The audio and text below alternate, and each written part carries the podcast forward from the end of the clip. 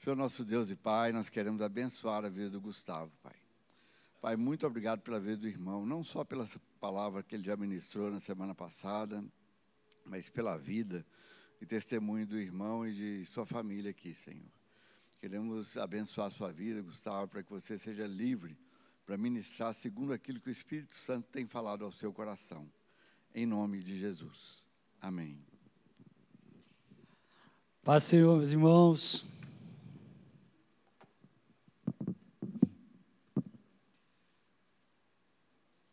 Alguém estava aqui no domingo passado de manhã? Ah, glória a Deus. Então, isso quer dizer que o Senhor quer reforçar isso sobre a sua vida, porque te trouxe você aqui de novo. Amém? Amém? Eu vou falar com você sobre investindo na obra de Deus e no seu reino. E vou dividir esse assunto em quatro temas: papel do corpo de Cristo na obra do Senhor depois eu falar sobre nós sermos dispenseiros dos recursos que nos foram confiados por Deus, depois das promessas imutáveis de Deus aos que são generosos, e para concluir vou falar sobre dízimo.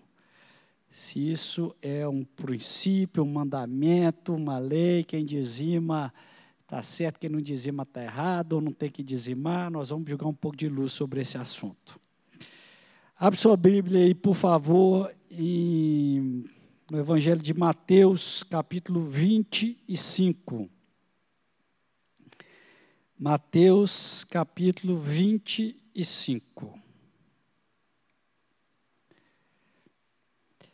Vamos ver a partir do verso 34. Então dirá o rei aos que tiverem sentado à sua direita: Vinde, benditos do meu Pai, entrai na posse do reino que vos está preparado desde a fundação do mundo, porque tive fome e me deste de comer, tive sede e me deste de beber, era forasteiro e me hospedastes, estava nu e me vestistes, enfermo e me visitastes, preso e foste me ver. Dá a quem te pede, e não volte as costas ao que deseja que lhe emprestes. Amém. Meus irmãos, nós, a igreja, somos o corpo de Cristo. Não é assim que a gente se identifica?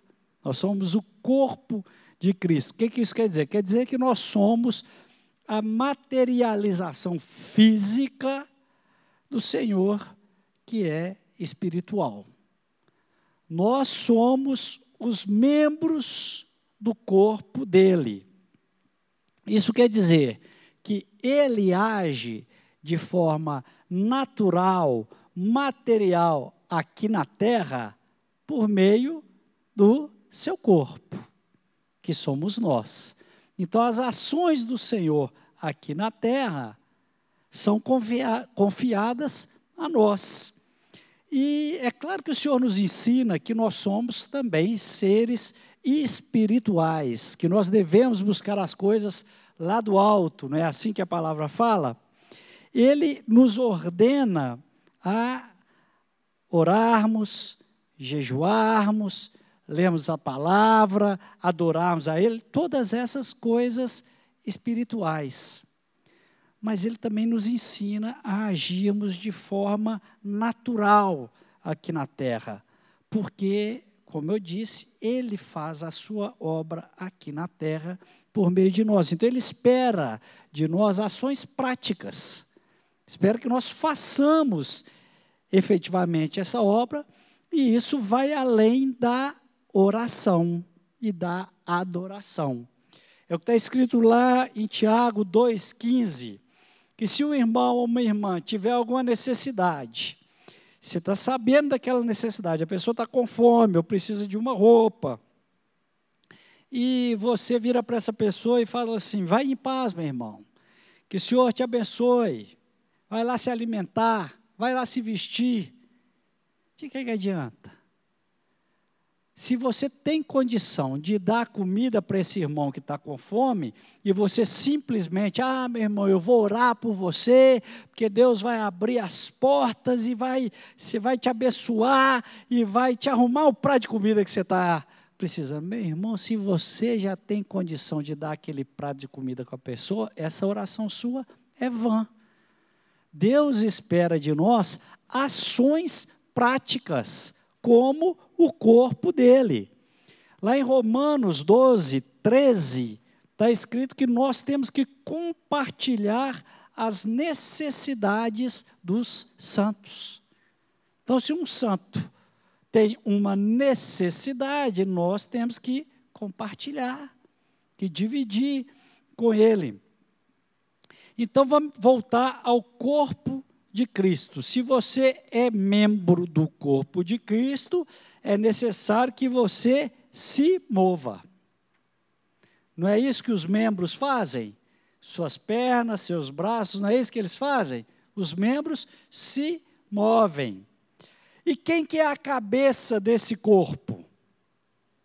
Cristo. Ele é a cabeça, ele é o cérebro.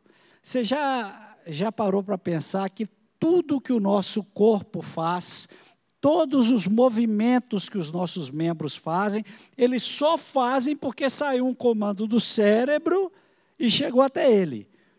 Minha mão, antes de mexer, o cérebro mandou uma ordem para ela mexer, porque senão ela não mexe. Se perder a conexão entre o cérebro e o membro, aquele membro não mexe mais. Não adianta você ter uma perna sadia, musculosa, está tudo beleza. Se romper aqui atrás na coluna e quebrar a conexão que sai da cabeça e chega lá, continua chegando sangue, continua tendo músculo lá, mas o que, que essa perna faz? Nada. Porque não chega o comando do cérebro falando para ela, mexa. Então ela não vai mexer. Isso quer dizer que um corpo, quando é saudável, todo comando que sai da cabeça dele chega no membro e o membro faz exatamente aquilo que a cabeça mandou.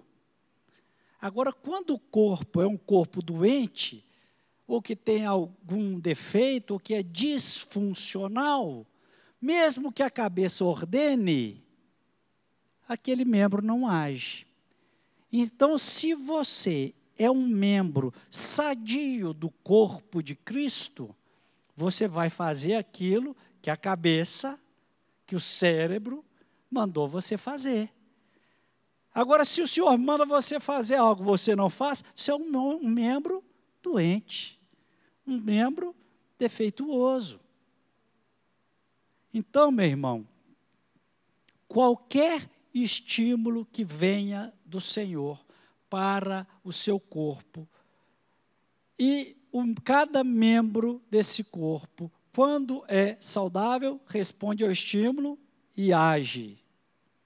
E eu estou fazendo essa ilustração aqui só para registrar que o Senhor conta conosco.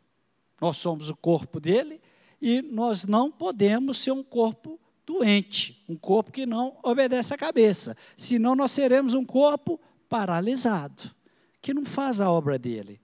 E a obra dele aqui na terra se resume a duas coisas. Toda a obra de Deus eu posso resumir em duas coisas simples. Uma é pregar o evangelho para a salvação e de pregar o evangelho. A segunda coisa, que é parte da obra de Deus, é socorrer aos necessitados. A obra de Deus é só isso. Tudo que a gente vê, o, todo o resto, tudo que se faz, tudo que as igrejas fazem, os missionários fazem, os evangelistas fazem, tudo que eles fazem visa alcançar essas duas coisas: pregar o evangelho para alcançar vidas e socorrer aquele que são necessitados. Agora, para socorrer os que são necessitados, é necessário recurso, não é? Não tem jeito de você socorrer quem está precisando de comida sem dinheiro para você comprar comida. Não tem como. Também para pregar o evangelho é necessário recurso. Você imagina quanto de recurso é necessário para a gente pregar o Evangelho para os povos inalcançados? Tem que ter um missionário, esse missionário tem que ser mantido, esse missionário tem que fazer uma viagem. Quando ele chegar lá no lugar para onde ele está indo, ele tem que ficar lá por algum tempo e tem que se sustentar. Então, precisa de recurso. Para pregar o evangelho aqui mesmo onde nós estamos, não precisa ir longe. Alguém tem que pagar a conta de luz, tem que pagar, teve que construir isso aqui, teve que construir. Tem, isso tem que ser limpo, tem que ser mantido, tem um monte de instrumento musical, equipamento, tem um monte de coisa. Precisa de recurso. Agora vamos imaginar quanto recurso seria necessário para a primeira coisa, para que todas as pessoas pudessem ouvir o evangelho da salvação. Segundo, para que nenhum irmão em nenhum lugar desse planeta tivesse nenhuma necessidade, para que todos tivessem suprido em todas as suas necessidades. Imagina quanto recurso seria necessário para isso. Parece impossível a gente conseguir uma proeza dessa. Quanto de dinheiro vai ser preciso para isso? Mas eu quero te dizer uma coisa, que isso é possível. Essa é a boa notícia. Isso é possível. E sabe como que isso é possível? Isso é possível porque Deus vai usar os nossos recursos para que a obra dele seja feita. E sabe o que, que é uma notícia melhor ainda?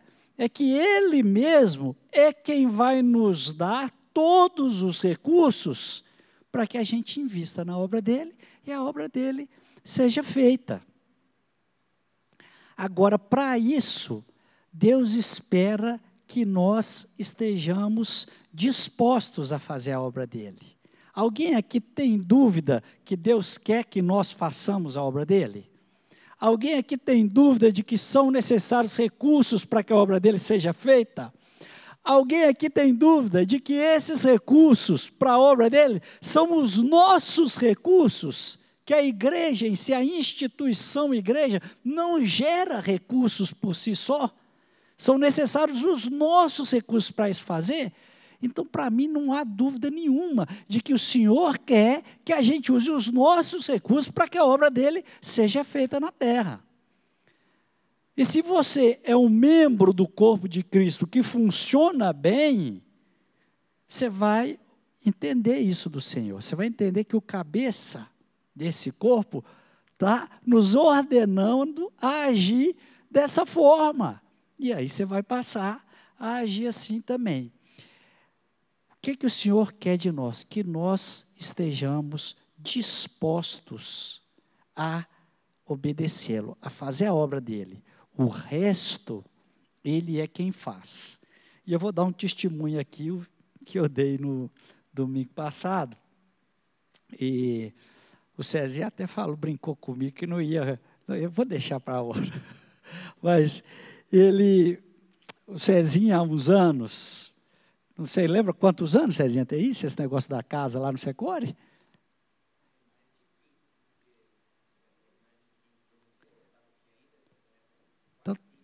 tem quase 20, ou seja, quando isso aconteceu, nós éramos criança ainda, né? Você foi missionário muito cedo. Mas uns 20 anos o Cezinha chegou na comunidade, e na comunidade tinha um folhetinho que se entregava todo domingo, e na última página do, do folheto, assim, tinha um, um, uma imagem de uma casa e uma, uma, ali uma campanha para a gente arrecadar recursos para que o Secore pudesse comprar a casa onde ele está instalado.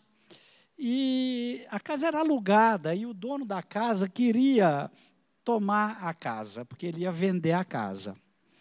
E o Cezinha, então, levantou essa campanha para que a gente pudesse ter recursos para, para comprar a casa. E aquele negócio, eu fiquei ali com o coração apertado. Eu falei, meu Deus, nós temos que comprar essa casa, Senhor não pode o Secore sair dali, para onde que vão aquelas crianças? Como é que vai fazer? Vai começar tudo de novo em outro lugar? Nós precisamos comprar essa casa, como que nós vamos fazer isso? E aí o senhor colocou no. Eu não tinha, eu queria ajudar, eu não tinha dinheiro. Eu não tinha dinheiro, mas eu queria ajudar. E por mais que eu espremesse e conseguisse algum, algum recurso ali para ajudar aquilo, é, parecia muito pouco para o tamanho do desafio que era comprar aquela casa. Mas o senhor me lembrou, falou: você não tem dinheiro, mas você tem um lote lá. Era um lote que eu tinha herdado do meu pai. Você tem um lote. Dá aquele lote. Aí eu chamei o Cezinho e falei: Cezinho, olha só eu não tenho dinheiro para isso, não, mas eu tenho um lote. É um lote num condomínio bacana e tal. Quem sabe vendendo esse lote dá para comprar casa, ou pelo menos paga um pedaço dela. Quem sabe o dono da casa não aceita esse lote lá em, em troca e tal.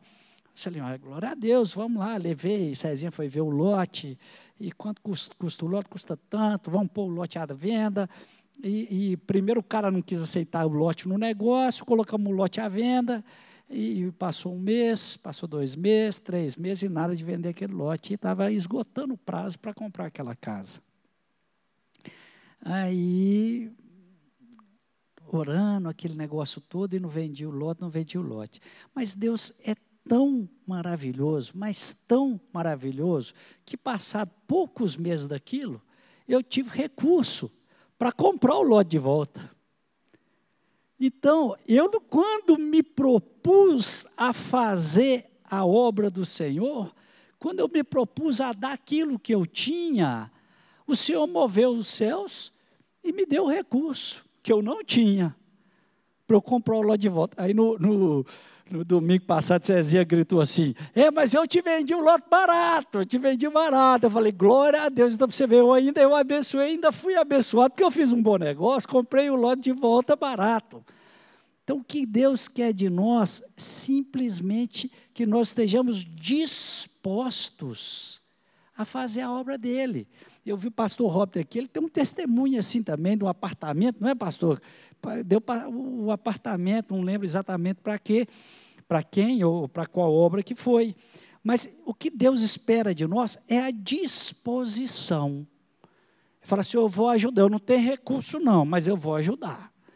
Com o que tiver na minha frente aqui, eu vou ajudar. Diante da necessidade da obra dele, você tem que se dispor, dizer, pai, eu não tenho como fazer, mas eu estou aqui.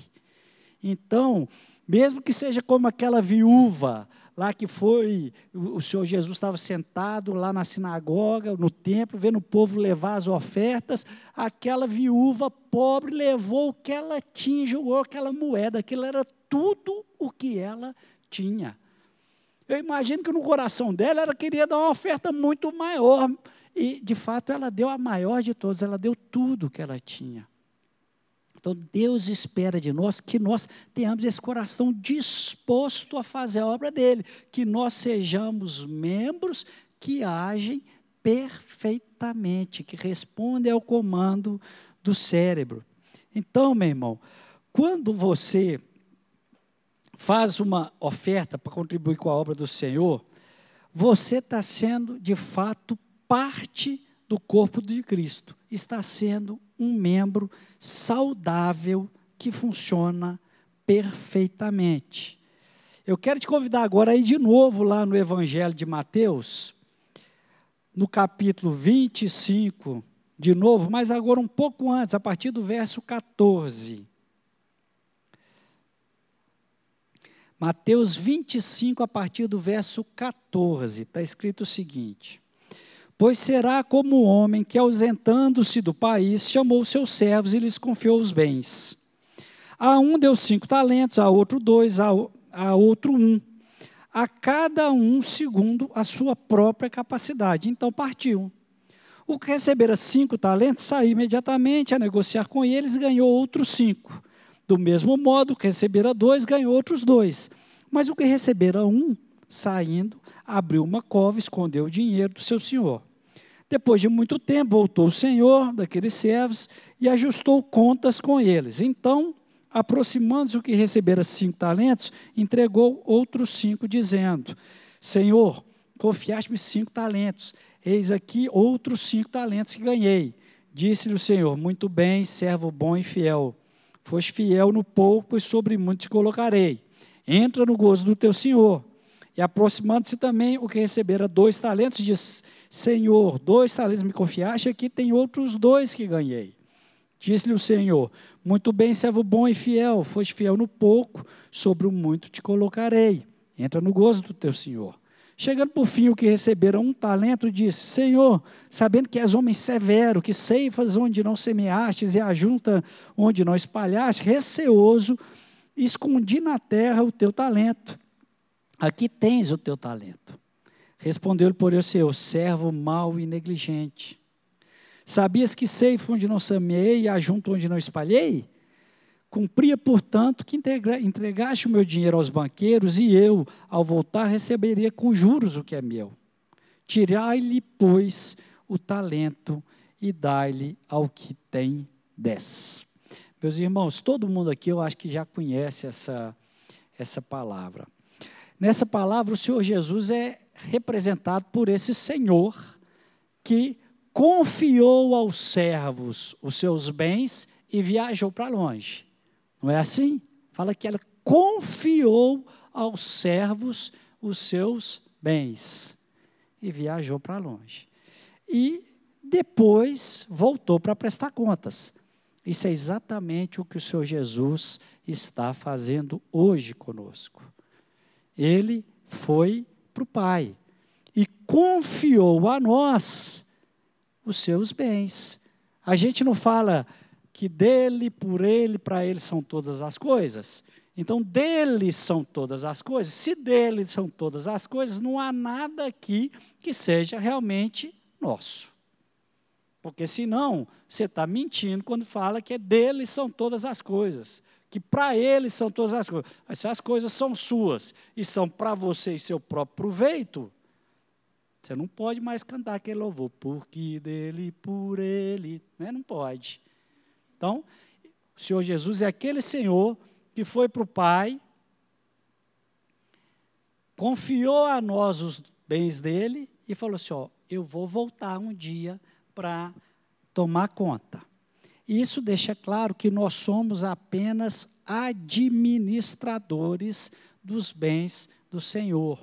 Ou, no termo bíblico, nós somos despenseiros, ou mordomos. O que é um dispenseiro? É aquele que cuida da dispensa, dos bens. O mordomo é o servo que cuida dos outros servos, é o, mor, o maior, mordomo é o maior servo, né? É o que cuida dos demais servos. Então, nós somos dispenseiros ou mordomos, nós cuidamos dos bens que são do Senhor e das pessoas, do corpo de, que pertence ao corpo de Cristo. Esse é o nosso papel. Não há nada que seja realmente nosso. Dele, por ele, para ele são todas as coisas. Outro ponto importante a notar nessa parábola, parábola é que o Senhor deu a cada um dos servos uma quantidade diferente. Deu cinco para um, dois talentos para outro e um talento para outro. Que, o que mostra que cada um de nós vai receber porções diferentes do Senhor. E a palavra fala que é de acordo com a sua capacidade. Não é isso que está escrito lá? Deu cinco para um, porque falou, pô, esse aqui é mais capaz, eu vou dar mais para ele. E, obviamente, eu vou cobrar um resultado maior dele também. Então, Deus vai dar a cada um de acordo com a nossa capacidade e com a nossa necessidade. Isso quer dizer. Ah, peraí, uma coisa importante também que eu quero dizer para vocês. O, aquele que recebeu um talento só, parece que o cara recebeu pouca coisa, recebeu um talento. Mas eu quero mostrar para vocês o que, que é um talento. Um talento, naquela época, equivalia a 6 mil denários. Um denário, por sua vez, era o equivalente a um dia de trabalho de um trabalhador normal. Então, um talento, seis mil denários, quer dizer que um trabalhador tinha que trabalhar seis mil dias. Vou lembrar que o ano tem 365 dias. Um trabalhador teria que trabalhar seis mil dias para ter um talento. Trabalhar seis mil dias e não gastar nada. Então, se a gente trouxer isso para a nossa realidade hoje, é, outra forma também de falar isso, só para que, para que eu não seja omisso, é que um talento equivalia também a 35 quilos de prata. Então, é fácil a gente calcular em valores de hoje quanto seria um talento. Basta a gente pensar 35 quilos de prata, ou a gente pensar 6 mil dias de trabalho de um trabalhador normal. Então, se a gente pensar isso em termos de um país como o Brasil, um talento representaria, eu fiz a conta aqui, mais ou menos 600 mil reais. Um talento. Se a gente pensar num país como os Estados Unidos, pegando quanto que um trabalhador ganha em média lá, um talento equivale, equivale a 1 milhão e 800 mil reais. Então, mesmo para aquele que o Senhor deu pouco, ele deu mais do que suficiente, concorda comigo? Era dinheiro suficiente para aquele que recebeu o equivalente, na pior hipótese, aqui a 600 mil reais, dava para ele comprar gado, e esse gado procriar, e, e, ia dar cria, e aí, quando o senhor voltasse, o rebanho estaria maior, não dava? Dava para ele alugar um terreno, ou até comprar um terreno e plantar alguma coisa e colher, não dava? Se ele quisesse trabalhar efetivamente com aqueles recursos que o Senhor deu para ele, ele multiplicaria aqueles recursos. Então, por menos que a gente tenha, por menos que o Senhor tenha nos dado, mesmo que Ele tenha te dado um talento só, esse talento é exatamente a medida da sua necessidade. E ele é suficiente para que você multiplique as coisas do Senhor. Vão lembrar que esse talento que Deus já te deu, aquilo que você já tem, não pertence a você. Você é simplesmente a pessoa encarregada de cuidar daquilo, porque dele são todas as coisas. Então, por menos que ele tenha te dado, ele espera que você use desse recurso para multiplicar os bens dele, para cuidar das pessoas dele, e não para o seu próprio proveito, para o seu próprio desfrute. Eu não estou aqui querendo dizer que é errado você desfrutar dos recursos que Deus te deu. Não tem nada de errado nisso. Você imagina que aquele trabalhador lá, que, o que aquele servo que recebeu cinco talentos, o que recebeu mais, ele trabalhou com esses recursos e multiplicou, ele dobrou. Não foi assim? E por que, que, que ele fez? Eu imagino que ele deve ter feito essas coisas da época lá comprou mais ovelha, plantou, alguma coisa, era o que a economia daquela época podia fazer. Mas aquele cara, ele devia ser um servo, que devia ter família também, tá? então ele tinha as necessidades dele e da família dele. Ele tinha que levar recursos para casa. Então, na medida que ele foi multiplicando aquele valor, ele tirou uma parte daquilo para viver. E ainda assim, ele dobrou o tamanho dos bens do patrimônio, da obra do Senhor dele.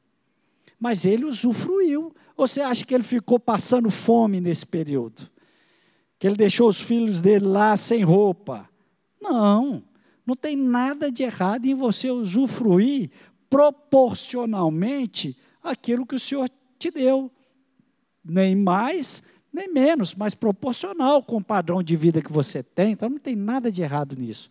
Agora imagina se esse mesmo servo tivesse pegado todo esse recurso e tivesse usado para gastar com ele, com a família, viver uma vida de luxo, lá o rebanho multiplicando, a colheita farta, ele vendendo aquela coisa toda e vivendo uma vida maravilhosa.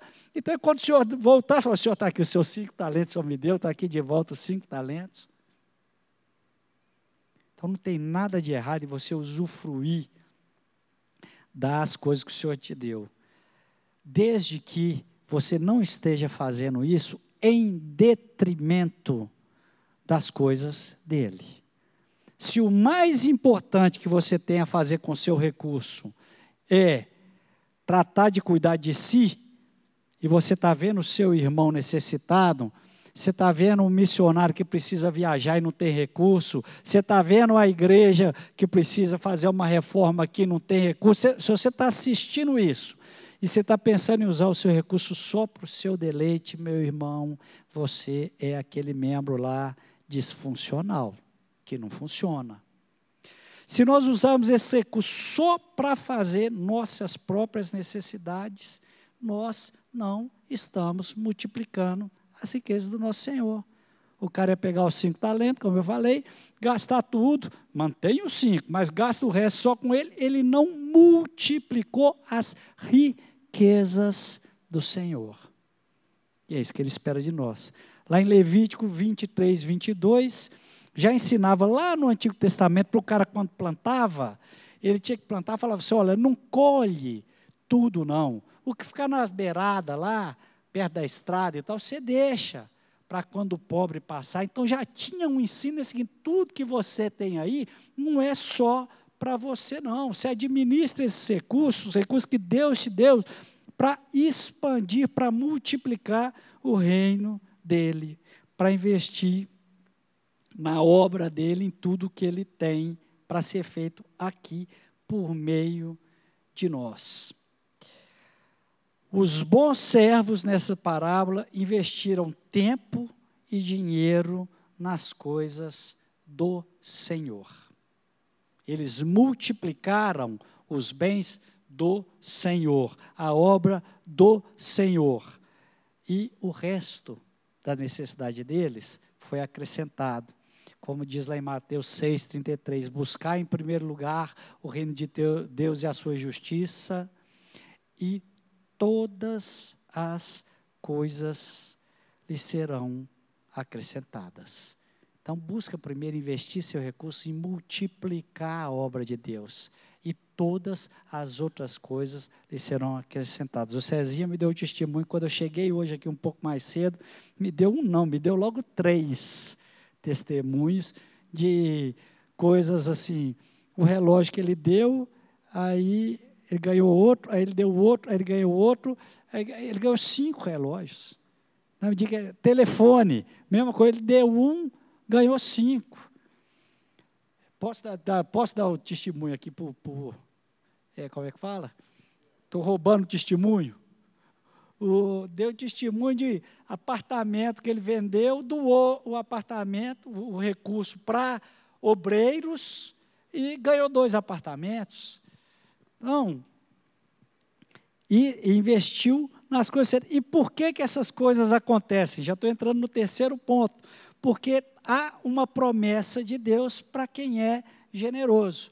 Há 15 anos, na comunidade, o, a comunidade imprimiu um marcador de livro e distribuiu para todo mundo. E nesse marcador de livro estava escrito assim: Provérbios 11, 25.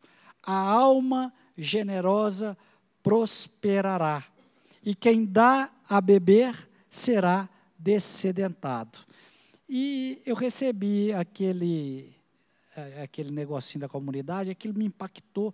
Eu coloquei isso lá no, no, na minha sala de trabalho e está lá até hoje. Para eu toda hora bater o olho e lembrar desse provérbio: a alma generosa prosperará. E aquilo reforçou uma decisão que eu tinha tomado no ano 2000. Eu era noivo da Marina, a gente prestes a casar, e não tinha dinheiro para nada, para nada, para nada, para nada.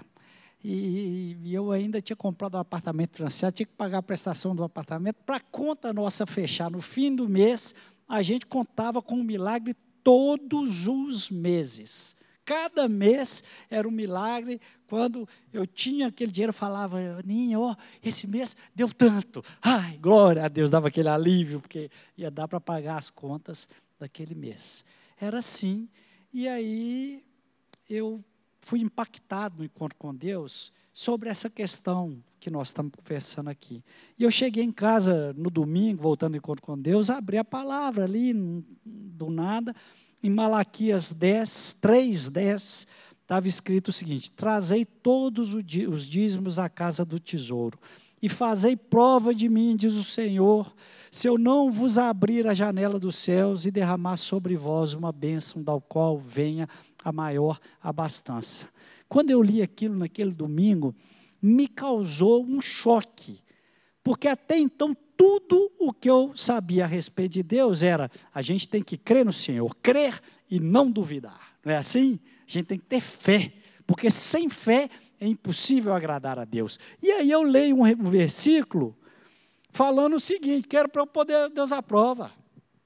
Não, você pode duvidar, duvida aí, fazei prova de mim, se eu não vos abrir a janela do céu e derramar sobre vós, é bastante. Você não está acreditando, não? Vem aqui prova. Falei, meu Deus do céu, é o único lugar na Bíblia que Deus fala que é para a gente fazer prova dele, porque no resto inteiro está falando assim, crê somente. Não é? Aqui não, faz prova aí. Está achando que eu não estou falando a verdade? Vem aqui, vem aqui para você ver se eu não falo a verdade mesmo. É Deus falando assim, então aquilo me impactou. Eu falei, meu Deus do céu, isso é muito sério. Para o senhor falar desse jeito, é porque ele realmente não está brincando com isso. Bom, no mesmo dia, ali na mesma noite, eu folheando, é, encontrei aquele versículo que a gente já leu no início ali, falando que hum, para você dar a quem te pede e não virar as costas a quem te toma emprestado. Bom, no dia seguinte eu encontrei com a Marina e falei, Ninha, eu estou aqui para tomar uma decisão, nós vamos casar e eu queria compartilhar com você. O que, que foi? Falou, olha, é, eu vou ser dizimista. E qualquer um que me pediu uma oferta, se eu puder dar, eu vou dar. Eu não vou negar uma oferta. Aí Marina olhou para mim e falou assim: é de Deus. Eu falei: então, amém. Confirmou. E aí, desde então, a gente vem, vem vivendo assim. Eu entendi ali naquela noite que a fidelidade de Deus conosco era absoluta. Eu podia ter certeza, eu podia crer, eu podia até fazer prova dele. Se eu tivesse em dúvida, eu podia crer que se eu fosse fiel com Deus, eu nunca seria um necessitado. Eu nunca precisaria mendigar o pão.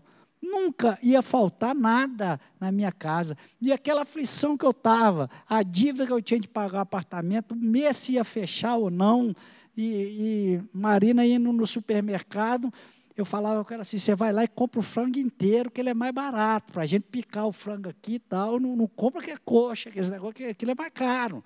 Era assim a realidade nossa. E aí eu acreditei. E falei: a partir de hoje nós vamos mandar dessa forma aqui em casa. E eu posso testemunhar que nunca faltou nada pelo contrário, a abundância de Deus na nossa vida foi sem medida. Muito além do que a gente pediu ou pensou, como ele fala. Muito mais do que pedimos ou pensamos, mas precisou do quê? De eu me dispor, de eu me dispor. Eu entendi naquela época que eu era um homem extremamente miserável e de pequena fé. Mas eu não estou falando miserável financeiramente, não. Eu era um homem miserável porque eu era filho do Deus Todo-Poderoso, dono de todas as riquezas da prata e do ouro. E eu estava ali contando as minhas moedas. Eu não podia dar o dízimo, muito menos uma oferta, porque eu estava contando as minhas moedas para poder dar para poder pagar a continha tal do fim do mês. Eu era um miserável. Eu não entendia a generosidade do meu pai, o que ele podia fazer.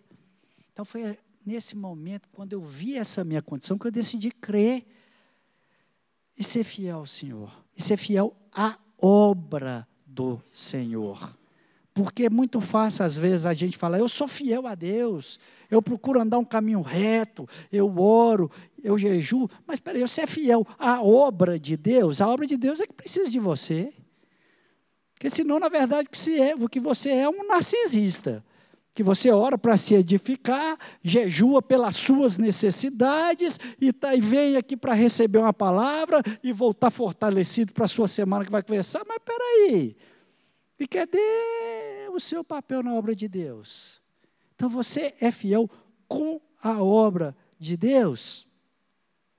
Agora, eu não estou aqui falando, pregando para você ser dizimista ou dar oferta em troca do que Deus vai te dar.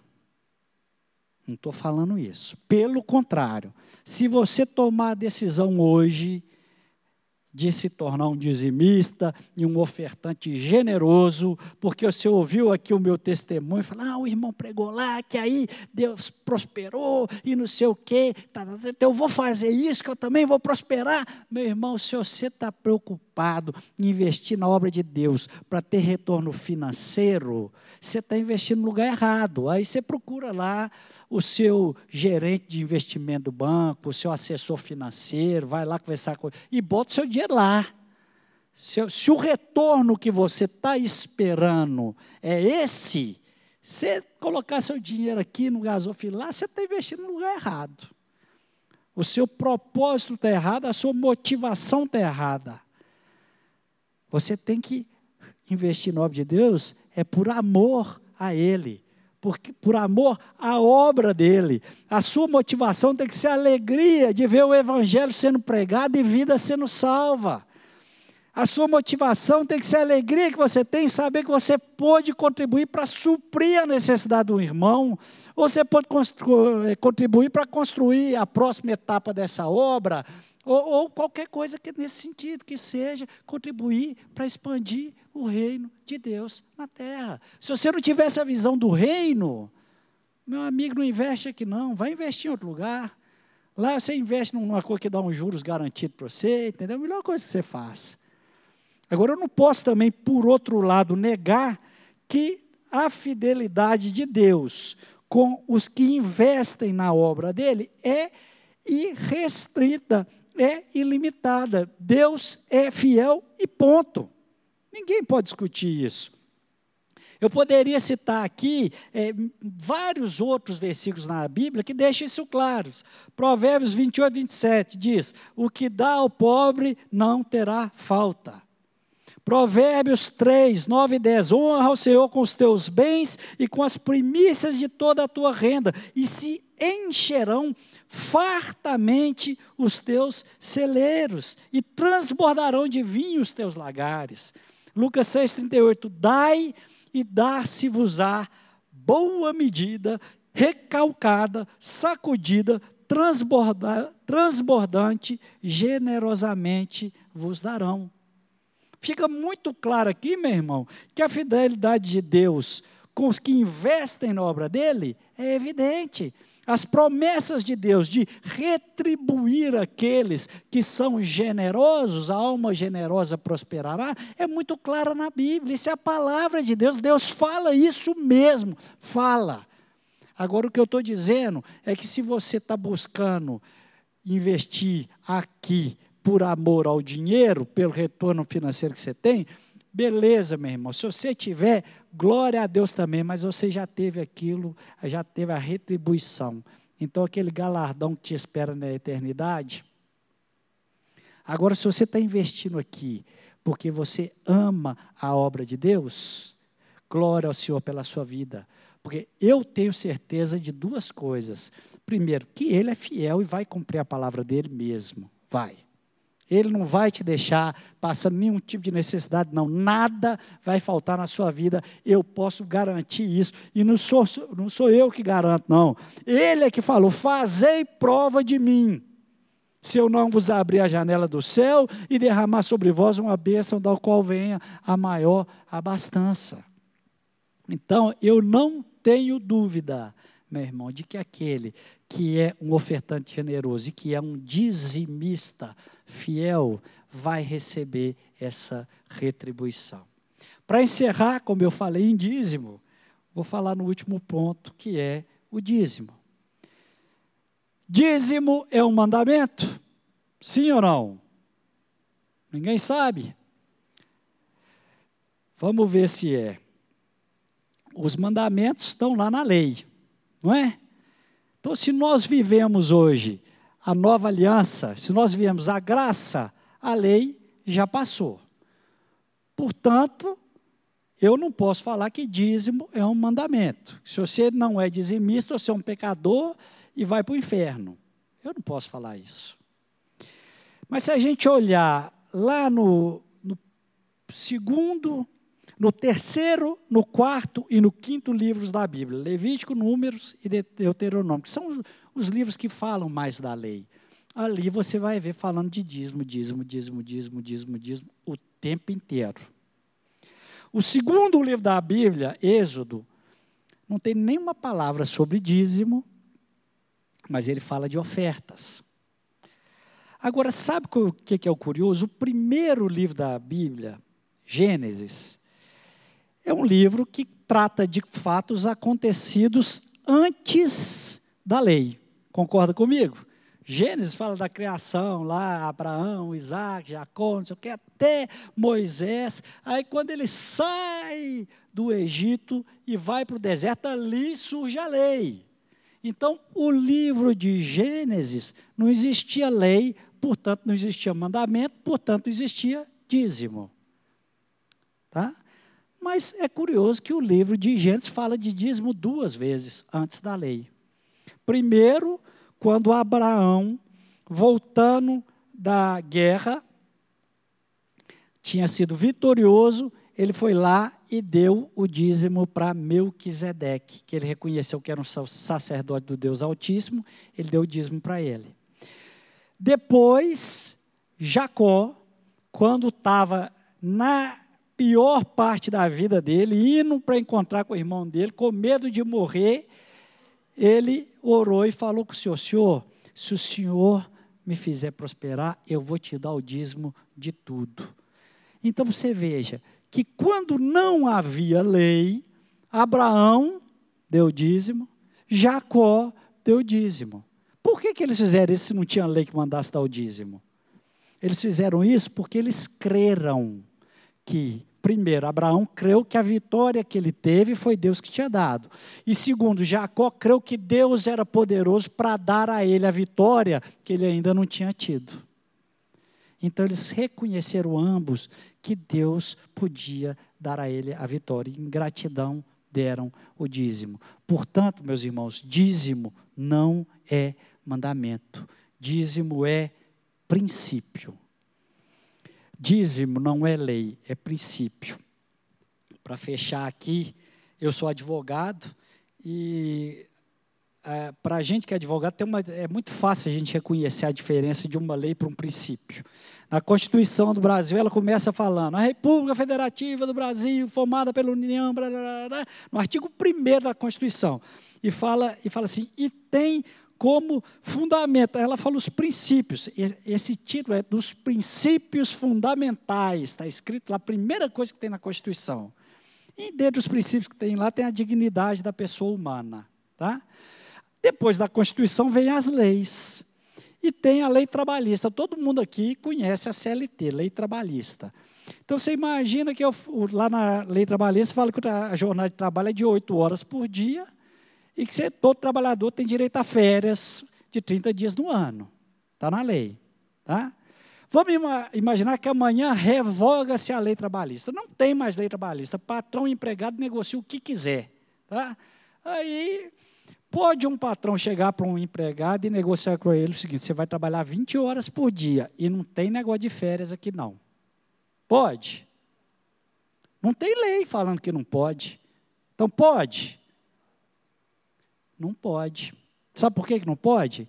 Porque fazer isso com o trabalhador fere um princípio, que é o princípio da dignidade da pessoa humana. O princípio é mais importante que a lei. Ou seja, mesmo não havendo lei, os princípios são eternos. Então, dízimo não é uma lei. Dízimo não é um mandamento. Dízimo é um princípio eterno da parte de Deus. Se você, meu irmão, ainda tem alguma dificuldade, alguma resistência com o dízimo, fala 10%, tem que dar 10% e de. E, não, tudo bem, eu quero dizer que você está vivendo uma vida miserável demais, porque o Senhor não está te pedindo 10% de nada, Ele está te pedindo 100%. Ele não está te pedindo 10%, não. Deles são todas as coisas. A gente canta um outro louvor assim: tudo que tenho é teu cada fôlego meu, não é? É lindo cantar, mas tudo que você tem é dele de verdade? Porque se não é, não canta isso não, meu irmão. Você está sendo hipócrita. Não é? Então, se de fato Deus o que Ele quer é 100%. Ele fala assim: se você tem duas capas e o irmão está sem capa, você pega uma e dá para ele. Ele está te pedindo, nesse caso, é 50%. Então, se você ainda está com o seu coração preso, pensando se você deve ou não deve, dá 10%, meu irmão, que vida miserável a sua. O que o Senhor Deus quer é que você, tudo que Ele te confiou para cuidar nessa terra, esteja disponível para a obra dEle. Amém? Quero orar com os irmãos para encerrar. Senhor Deus eterno, eu peço ao Senhor que toda essa palavra, tudo que foi dito, ministrado aqui essa noite, possa ser enraizado em nossos corações, que isso possa produzir frutos em nós e trazer transformações em nossas vidas, para que o seu reino seja expandido na terra, em nome de Jesus. Amém. Que o Senhor abençoe vocês.